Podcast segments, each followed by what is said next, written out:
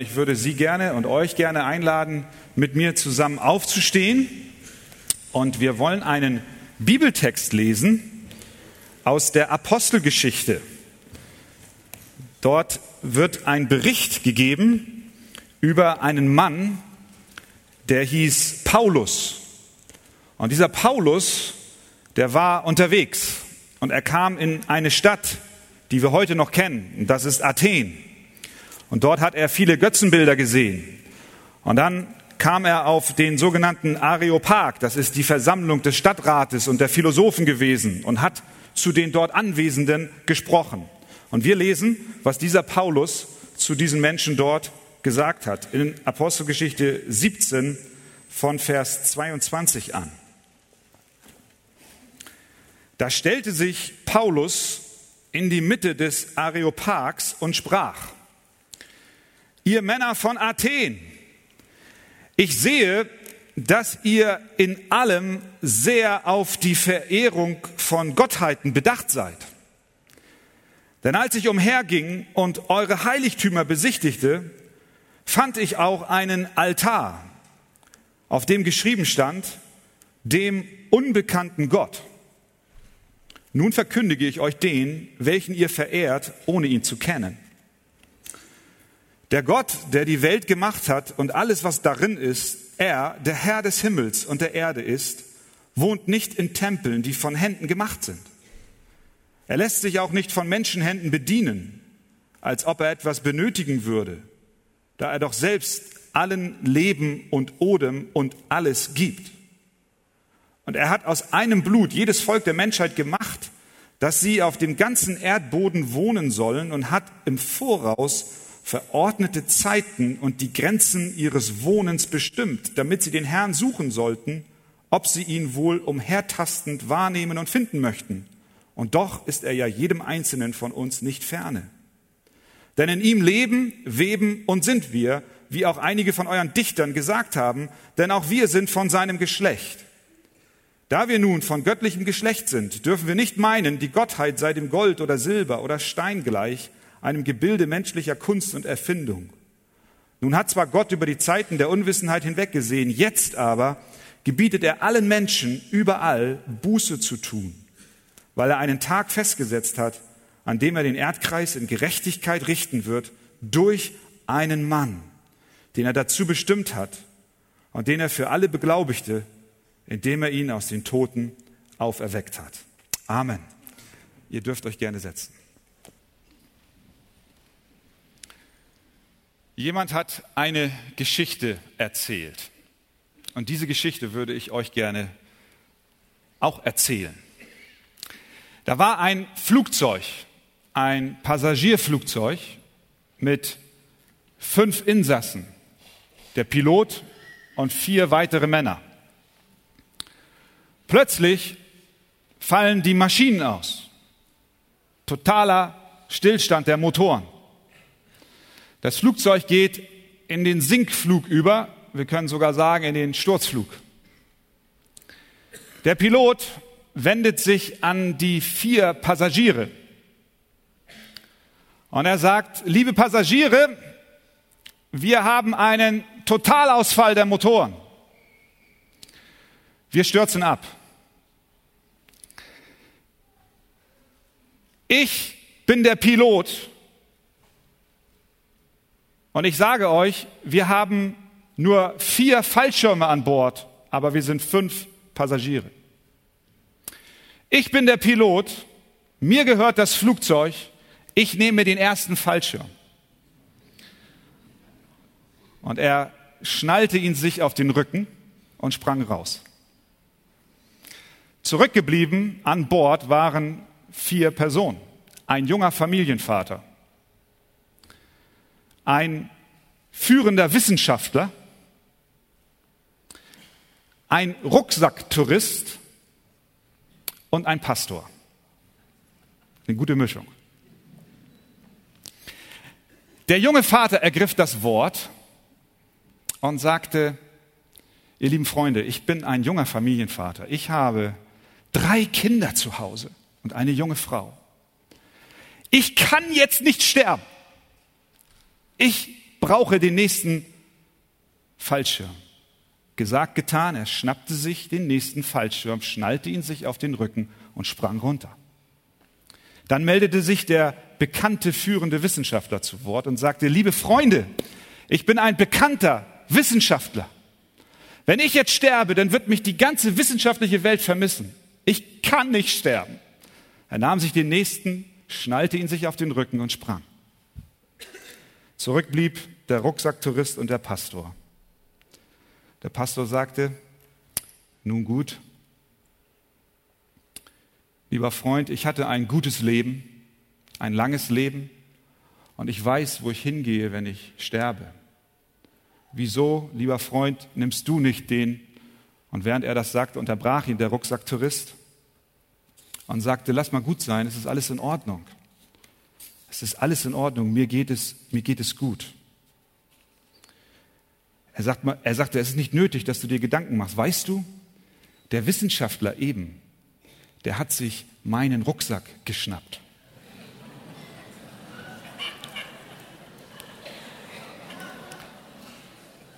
Der Wissenschaftler hat sich meinen Rucksack geschnappt. Es sind noch zwei Fallschirme übrig. Wir können springen. Etwas makaber, wenn wir das im Detail bis zum Ende denken, aber das brauchen wir nicht. Der Autor dieser Geschichte erzählt, beziehungsweise schließt mit folgendem Satz ab, ist übrigens ausgedacht, also hoffe ich jedenfalls. Für den Wissenschaftler hoffe ich es. Er sagt, manchmal glaubt man, das Original gewählt zu haben und hat doch nur ein armseliges Ersatzmittel genommen. Ein Rucksack ist gut, ohne Frage, zum Wandern und zum Klettern, aber als Fallschirm taugt er nicht viel. Ich glaube, an dieser Geschichte ist ein Funken Wahrheit dran, denn auch wir können wie der Wissenschaftler meinen, das Richtige gewählt zu haben. Wir sind uns da mitunter sehr sicher. Wir können überzeugt sein, dass unser Leben auf etwas Tragfähigem aufgebaut ist. Und wir meinen, wir haben das Original, aber haben noch gar nicht gemerkt, dass wir es mit einem armseligen Ersatzmittel zu tun haben. Die Situation in Athen. Wir kommen zu dem Text zurück, den wir eingangs gelesen haben. Da ist also dieser Mann namens Paulus, ein sogenannter Apostel. Das ist einer, der von Jesus, der zuvor gelebt hat in Jerusalem, gehört hat er war einer von den Aposteln, er hatte Kollegen, das waren die Jünger von Jesus, die mit Jesus damals gelebt haben. Und sie waren Zeuge davon, dass Jesus zum Ende seines Lebens gestorben ist und begraben wurde und dann wieder auferstanden ist. Und diese Botschaft von Jesus, die haben diese Apostel, und Paulus war einer von ihnen, in die Welt getragen. Sie sind auf Reise gegangen, besonders der Apostel, Paulus. Er lief los. Und so kam er auf seiner sogenannten Missionsreise, die zweite, nach Athen. Das war mehr oder weniger nur so ein kurzer Zwischenstopp. Er wollte dort warten auf zwei Kollegen. Er hatte ihnen gesagt, sie sollen nachkommen und er wollte eigentlich von Athen weiterreisen in eine nächste Stadt nach Korinth. So war er da in Athen, Kurzurlaub in Athen. Und er geht durch die Straßen von Athen. Und was er dort sieht ist, dass es in den Straßen von Athen nur so wimmelte. Nicht nur von Menschen, sondern von Statuen. Die Athener haben sich überall Statuen hingestellt. So kleine Figuren und größere Figuren und alles war voller Figuren. Ein Kommentator hat gesagt, Paulus muss sich vorgekommen sein wie in einem Wald. Nicht voller Bäume, sondern voller Statuen. Und diese Statuen sah der Paulus, und wir lesen kurz vor dem Text, den ich vorhin gelesen habe, dass er sich, dass er innerlich erregt war wegen diesen ganzen Bildern, die er dort gesehen hat. Athen war die Kulturhauptstadt der damaligen Welt. Es hatte seine besten Tage hinter sich und dennoch war die Stadt immer noch sehr einflussreich. Sie war tonangebend in der Philosophie. Sokrates, Plato, Aristoteles und andere hatten dort gelehrt. Und sie war wunderschön von der Architektur und auch voller Skulptur. In Vers 16 lesen wir, dass der Geist des Paulus ergrimmte, weil so viele Götzenbilder da waren. Und es waren nicht nur Figuren, die schön anzusehen waren, weil da irgendwelche Künstler was Schönes gemacht haben, sondern die Leute haben diese Figuren auch angebetet. Es waren Götter für sie. Ich glaube, dass die Menschen des damaligen Athens mit uns Menschen heute in Hamburg sehr viel gemein haben. Wenn wir jetzt rausgehen in die Stadt, sehen wir vielleicht nicht diese Statuen so richtig so zum Sehen und Anfassen, aber dennoch betet auch der Hamburger an. Ob er es will oder nicht. Denn jeder Mensch ist ein Anbeter. Wir sind geschaffen zur Anbetung. Die Frage ist, was wir anbeten. Ein Pastor und Theologe namens Tim Keller hat in einem Buch Folgendes geschrieben. Der Mensch bezieht seine Identität, das Gefühl, eine eigene Person zu sein und einen Wert zu haben von jemanden oder aus etwas. Jeder Mensch bezieht seine Identität oder auch einen Wert zu haben von jemand anderem oder aus irgendetwas. Die Frage ist die, worin finden wir unsere Identität? Wenn wir unsere Identität in etwas anderem finden als Gott, dann erheben wir es über Gott. Dann beten wir Gott nicht so an, wie wir es sollten, sondern das, worin wir unsere Identität finden. Beispiel. Ist immer gut, mit Beispielen zu arbeiten. So eine Statue in Athen könnte heute für uns zum Beispiel Geld sein. Es gibt Menschen, die finden und die suchen vor allem ihre Identität in Geld. Geld ist etwas, für das sie leben. Geld ist etwas, nach dem sie streben. Jeder von uns hat irgendwann schon mal gedacht, es wäre gut, wenn ich mehr Geld hätte. Und wenn wir dann mehr Geld haben, dann, würden, dann meinen wir, es reicht noch nicht aus. Es müsste vielleicht noch etwas mehr sein. Und äh, wir werden nie wirklich zufrieden sein mit dem, was wir haben. Ich spare mir die Frage zu stellen, wer von euch hätte gerne mehr Geld, weil wahrscheinlich sich jetzt keiner melden würde. Aber innen drin hast du wahrscheinlich auch schon mal so drüber nachgedacht, dass doch so manche Sorge vielleicht geringer und kleiner sein würde. Wir beneiden solche, die viel Geld haben.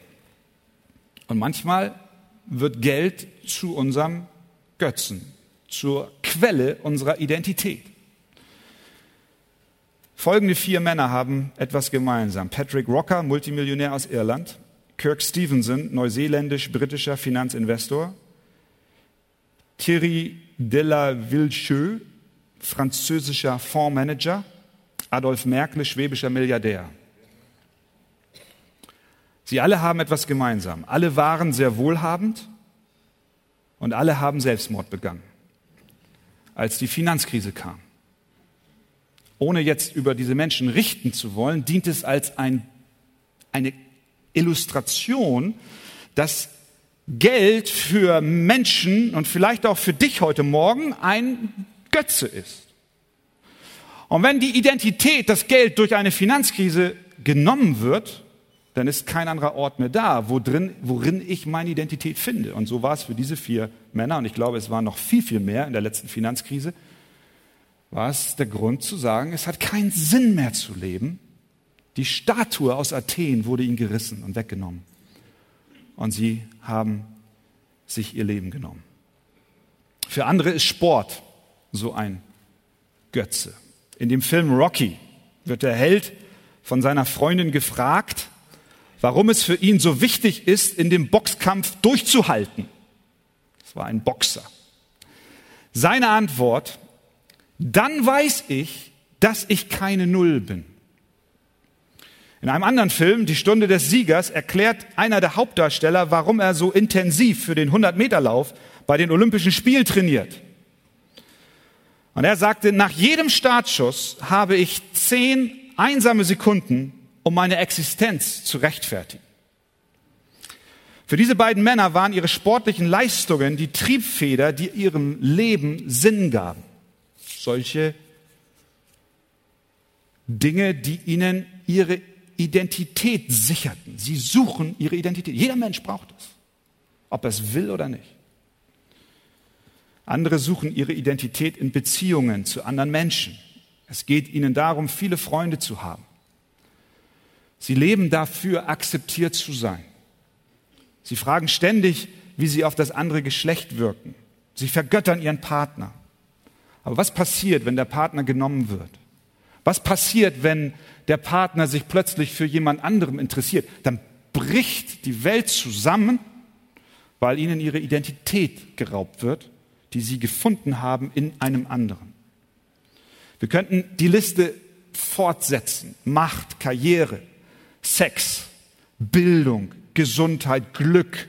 All diese Sachen können solche Götter werden, die wir anbeten. Dinge, in denen wir versuchen, unsere Identität zu finden. Und ich würde sagen, ja, es sind alles erbärmliche Ersatzmittel. Es ist nicht das Original, der Rucksack mit dem Fallschirm dran, der wirklich trägt. Ich möchte nicht falsch verstanden werden. Es ist nicht verkehrt.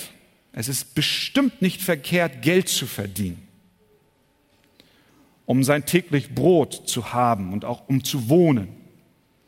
Es ist bestimmt auch nicht verkehrt, Sport zu treiben und es ist auch nicht verkehrt, eine gesunde Beziehung einzugehen und eine Ehe zu führen.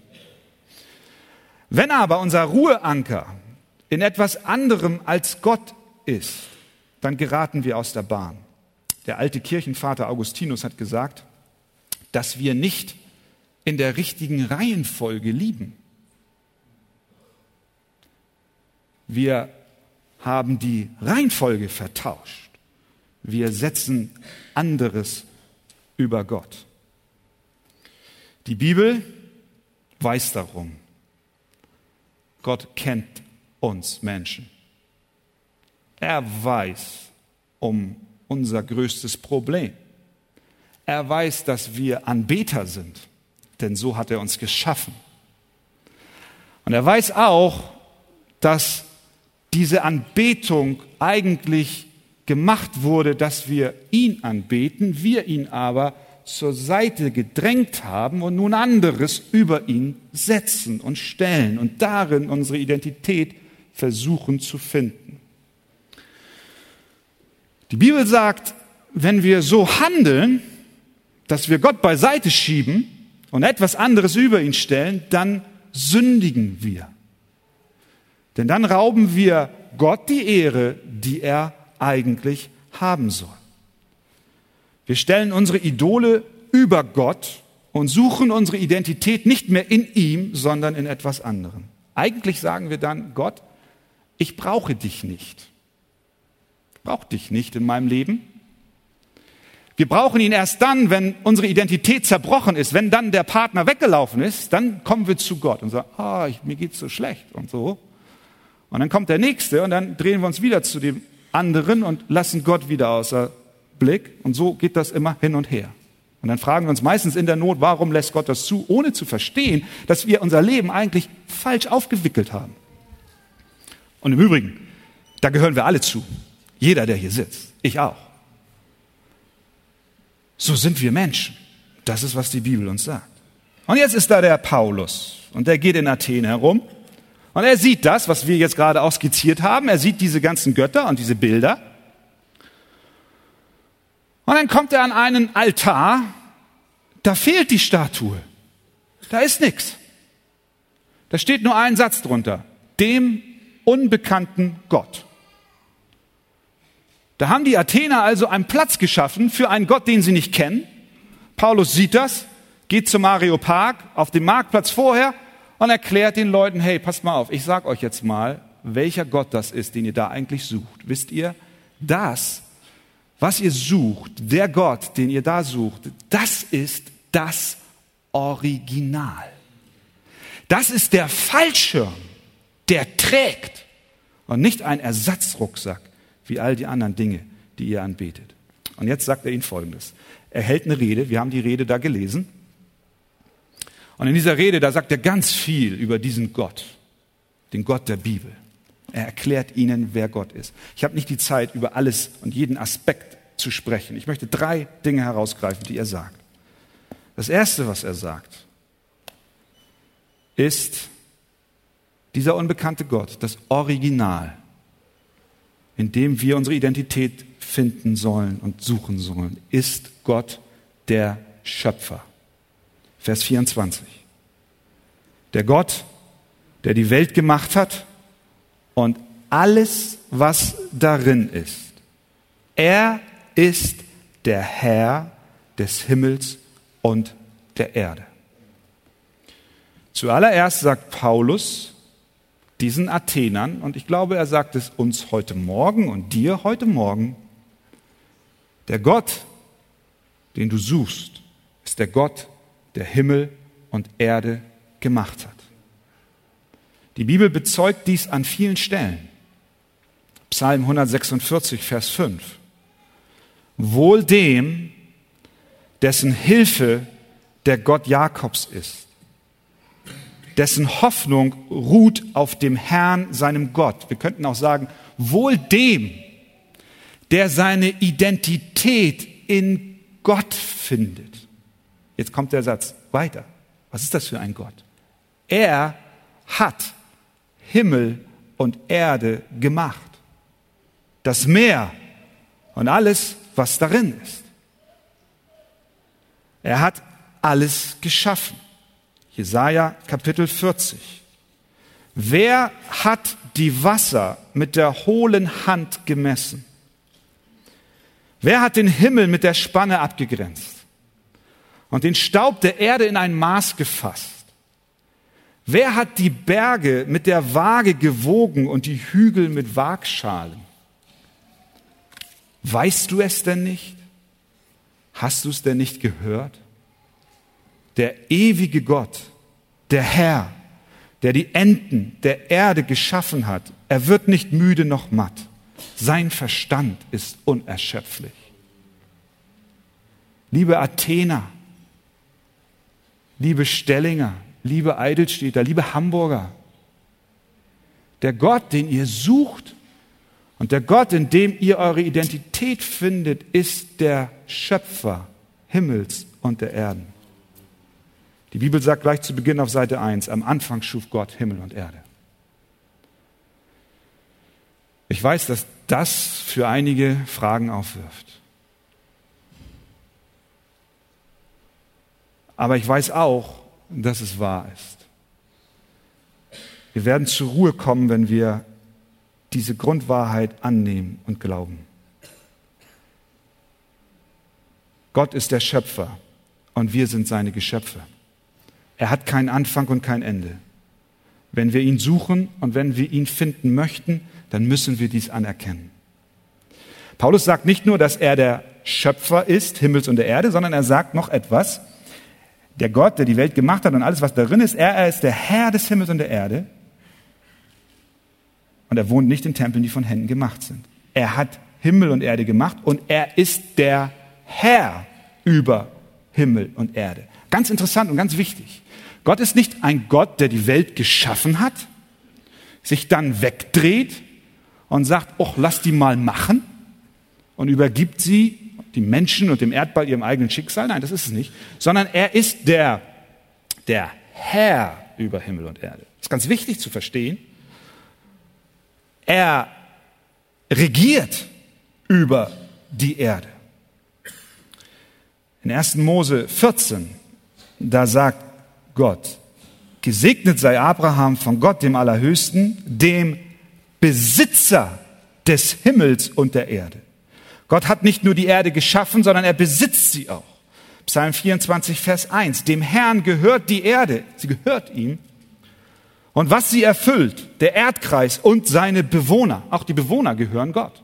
Das ist, was Paulus jetzt hier den Athenern sagt. Der Gott, den ihr sucht, in dem ihr eure Identität findet, ist der Gott, der Himmel und Erde geschaffen hat und der auch Eigentümer ist dieser Welt und auch Eigentümer von den Menschen.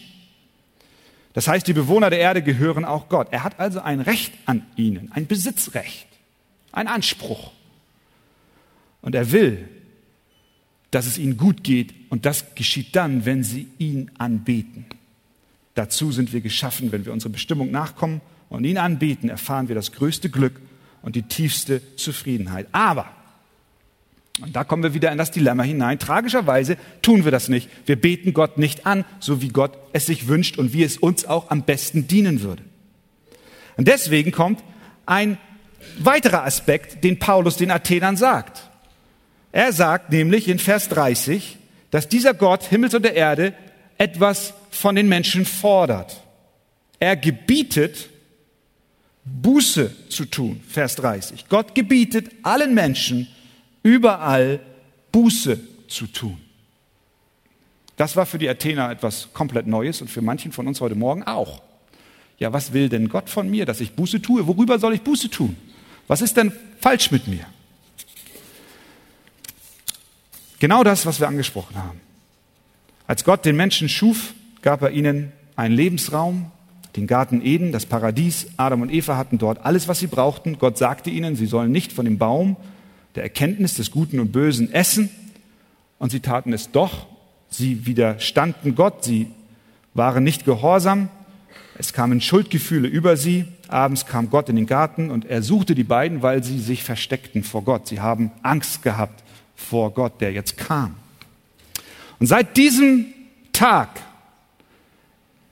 lehrt uns die Bibel, dass alle Menschen, egal wo sie geboren werden, in Sünde geboren werden, dass sie genau das machen, was wir eingangs gesagt haben. Sie setzen andere Dinge über Gott. Sie beten an, aber nicht Gott. Und so sind wir auch hier in Hamburg, Menschen wie damals in Athen. Wir gehorchen Gott nicht, wir machen ihn zum Lügner, wir sagen Gott, dich brauchen wir nicht an erster Stelle, ich habe etwas anderes. Wir glauben ihm nicht, wir, ja, wir lachen teilweise über ihn, wir treten ihn mit Füßen und letztlich leben wir in Feindschaft zu ihm. Und Paulus sagt ein Vers weiter, liebe Athener, das ist die Situation, das ist die Bestandsaufnahme. Gott ist da, ihr betet ihn nicht an. Das wiederum erfordert eine, ein Gericht. Ihr habt gegen sein Gebot verstoßen. 31 sagt er, es wird der Tag kommen, an dem er den Erdkreis in Gerechtigkeit richten wird. Wenn Gott ein gerechter Gott ist, dann muss er auch gerecht sein, dann muss er die Strafe, die Sünde bestrafen, so wie wir alle nach einem gesunden Rechtssystem verlangen, so gerecht ist auch Gott. Er sagt, hey, ich habe euch die Gebote gegeben, ihr macht nicht, was ich von euch erwarte, also muss ich euch bestrafen. Ihr rebelliert gegen mich, ich bin der Schöpfer des Himmels und der Erde und ihr seid meine Geschöpfe und ihr macht alles anders, aber nicht so, wie ich es mir vorstelle und so, wie es auch gut ist für euch. Deshalb fordert Gott Buße. Er fordert Buße von allen Menschen. Er fordert auch Buße von mir. Er fordert, dass ich Buße tue über mein Leben, über die Dinge, die ich in meinem Leben anbete, mehr als ihn. So fordert er auch Buße von dir. Das ist die Botschaft, die Paulus den Athenern bringt. Der Gott, den du suchst, der Gott, den du suchst, der Gott, der dir die Identität gibt, die tragfähig ist, ist ein Gott, der Buße fordert. Weil er deutlich macht, du, so wie du lebst, ist nicht, nicht richtig. Deine Prioritäten sind falsch. Und dann kommt das Wunderbare. Vers 31. Gott wird Gericht üben es wird ein Tag kommen, an dem er das Gericht ausüben wird über die unbußfertigen Sünder. Und zu diesem Gericht, sagt Paulus jetzt in Vers 31, hat er einen Mann bestimmt. Weil er einen Tag festgesetzt hat, Vers 31, an dem er den Erdkreis in Gerechtigkeit richten wird durch einen Mann, den er dazu bestimmt hat und den er für alle beglaubigte, indem er ihn aus den Toten auferweckt hat. Ich hoffe, du verstehst. Das ist die Voraussetzung, um das Evangelium zu verstehen. Voraussetzung ist, dass wir verstehen, dass wir wirklich, wirklich ein Problem haben. Dass so wie wir leben, wir vor Gott nicht bestehen können, sondern dass sein, seine Heiligkeit es nicht zulässt, dass Menschen, die ihn nicht anbeten, existieren können vor ihm. Er muss strafen. Er wird Gericht üben. Es gibt keine Hoffnung für uns. Und dann sagt er hier, er wird das Gericht üben durch einen Mann. Wer ist dieser Mann? dieser Mann ist Jesus Christus. Versteh mal, Gott kann seine Gerechtigkeit nicht aufgeben und seine Heiligkeit, dann wäre er nicht mehr Gott. Aber gleichzeitig übt er Barmherzigkeit und Liebe und Güte. Und die Barmherzigkeit Gottes und die Liebe Gottes wird sichtbar in diesem einen Mann. Dieser Mann ist Jesus Christus, der Sohn des lebendigen Gottes. Dieser Jesus, der alles hatte beim Vater, den sendet der Vater auf diese Welt, auf diese Erde. Jesus wird Mensch. Er lebt wie ein Mensch. Er ist wahrer Mensch und wahrer Gott. Er lebt wie ein Mensch. Er wurde in allem versucht, so wie du.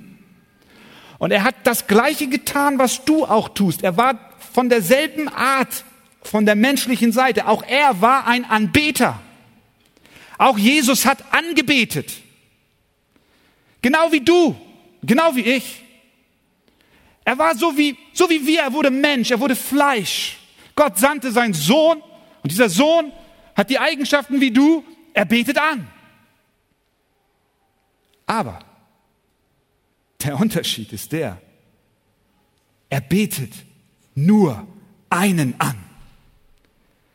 Er betete nur seinen Vater an. Versteh mal, er hat es richtig gemacht. Er hat die Priorität nicht vertauscht.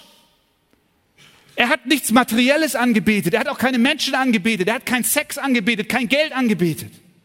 Sondern, wenn du mal die Bibel liest und du guckst mal, mit wem hat er sich auseinandergesetzt? Zu wem hat er gesprochen? In seinem ganzen Leben.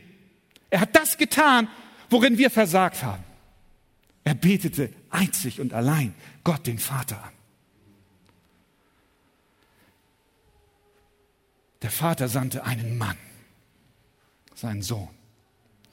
Und dieser Sohn Jesus Christus hat das, worin wir versagen, richtig gemacht.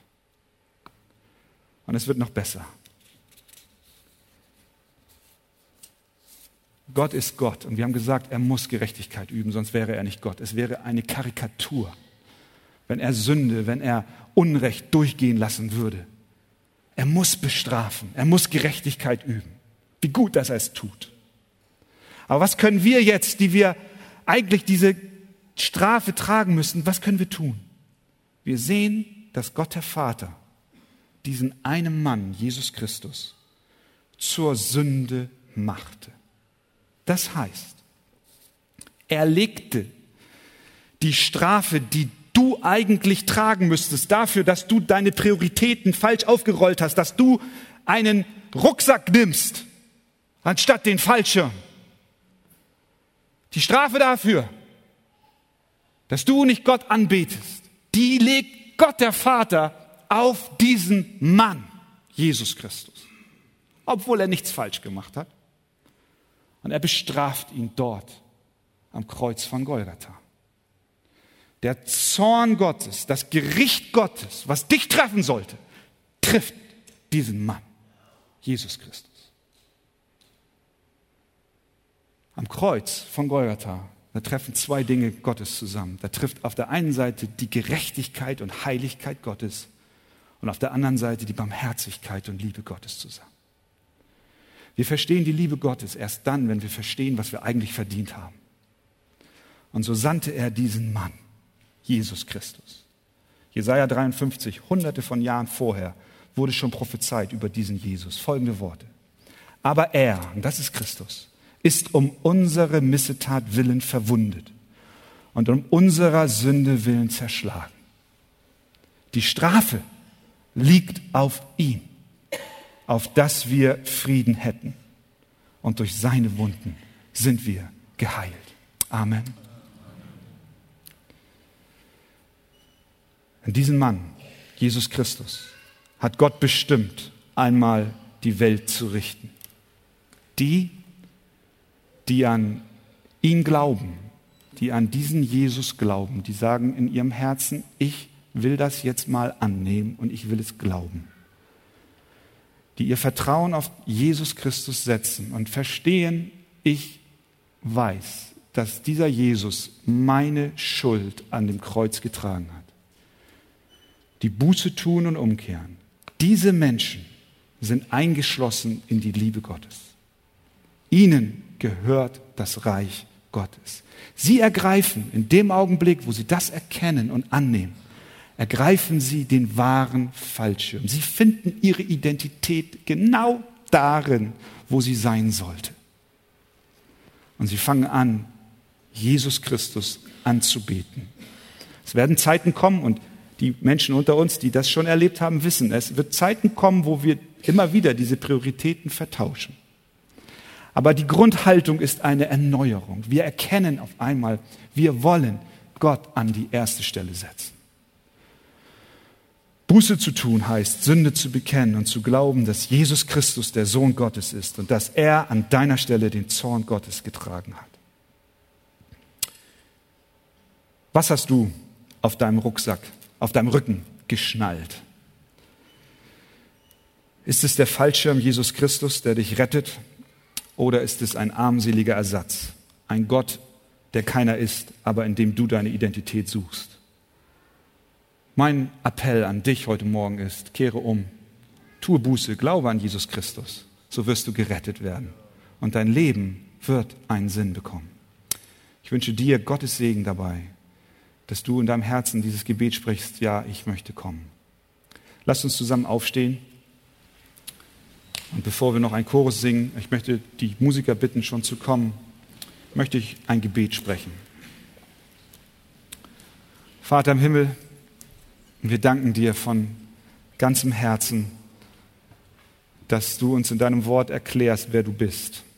Wir danken dir auch für deinen Sohn Jesus Christus, den du gesandt hast, der alles richtig gemacht hat und der vor dir Bestand hat Du hast ihn beglaubigt, du hast ihn von den Toten auferweckt, du hast gesagt, jawohl, das ist der Richtige. Und ihn, Herr, wollen wir anbeten. Und ich möchte dich bitten, für Menschen, die heute Morgen hier diese Predigt gehört haben und die jetzt an einem Punkt sind, wo sie sagen, ich möchte diesem Jesus vertrauen. Ich danke dir, Herr, dass das die Arbeit deines Geistes ist. Ich bitte dich, dass du eine neue Geburt schaffst in den Herzen dieser Menschen, gerade jetzt. Liebe Gemeinde, betet jetzt in eurem Herzen für Menschen, wo der Heilige Geist gerade an der Arbeit ist. Und ich bitte dich, Vater im Himmel, dass du dein Werk, was du jetzt beginnst, zu einem guten Ende bringen wirst. Wir wollen dich erheben und dich preisen. Dir danken, dass heute noch ein Tag der Gnade ist. Halleluja.